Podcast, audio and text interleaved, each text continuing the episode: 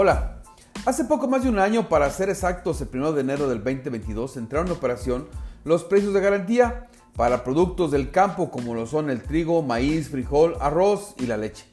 De acuerdo con el gobierno, la idea era que ante el incremento de los precios en el país, se pagara a los productores un precio entre comillas justo y fijo para que no subieran los precios y así contribuir con el control de la inflación. Sin embargo, como se preveía, la historia ha sido otra.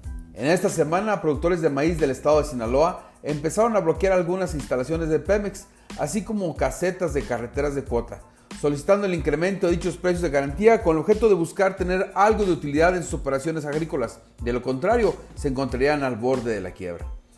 Cuando se estableció y se puso en marcha el programa de precios de garantía, se anticipaban ciertos problemas, los cuales podrían agravarse de acuerdo con la situación económica del país lo cual es especialmente importante y se lo platico por qué en tres puntos. Primero, los precios de garantía ayudarían en principio a que los precios de esos productos se mantuvieran con cierta estabilidad, pero con el incremento en la tasa de inflación que hemos tenido, los costos de los insumos para cultivar también se han incrementado, por lo que los precios actuales, y que son fijos, seguramente no alcanzan para poder tener alguna ganancia.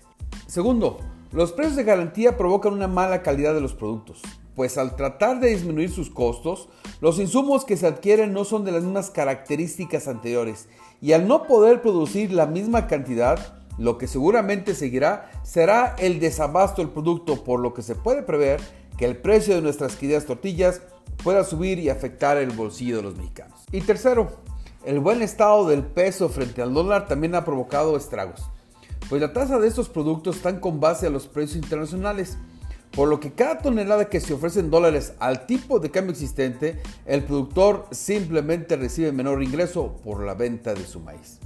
En fin, esto apenas empieza y solo se habla del maíz. Veremos qué pasa con los más productos. Por cierto, aquí también está inmiscuida la famosa Segalmex. Lo invito a que me siga en redes sociales. Estoy en Twitter como arroba oliver-arroyo. En Instagram me puede encontrar como el arroyo. Lo invito a que escuche mi podcast Economía y Finanzas 3 puntos a través de Spotify. Y por supuesto que también lo invito a que lea mi colaboración en www.globalmedia.mx.